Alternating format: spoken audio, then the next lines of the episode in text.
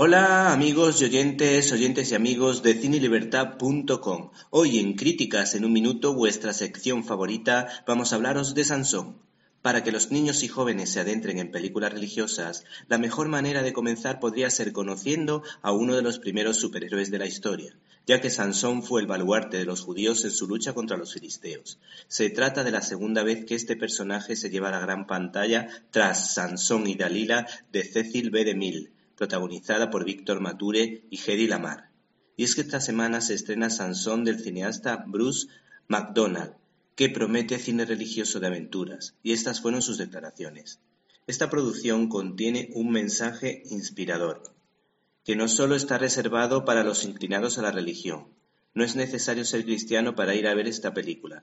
Es verdad que Dios está presente en las acciones de los personajes, pero también te hará pensar en quién eres y en la relevancia de tu vida para los que te rodean. El citado director tiene un par de proyectos que a priori merece la pena destacar, como eh, la historia real de Chris Bertis, que atravesó el Atlántico en una tabla de surf, o The Shaper, sobre una chica que sueña con participar en la selección de surf de su país. Esta producción está bien rodada, nunca pierde el ritmo, aunque se percibe que andan escasos de medios. No obstante, guarda cierto equilibrio entre humor, drama y acción. ¿Te está gustando este episodio? Hazte fan desde el botón Apoyar del podcast de Nivos. Elige tu aportación y podrás escuchar este y el resto de sus episodios extra. Además, ayudarás a su productor a seguir creando contenido con la misma pasión y dedicación.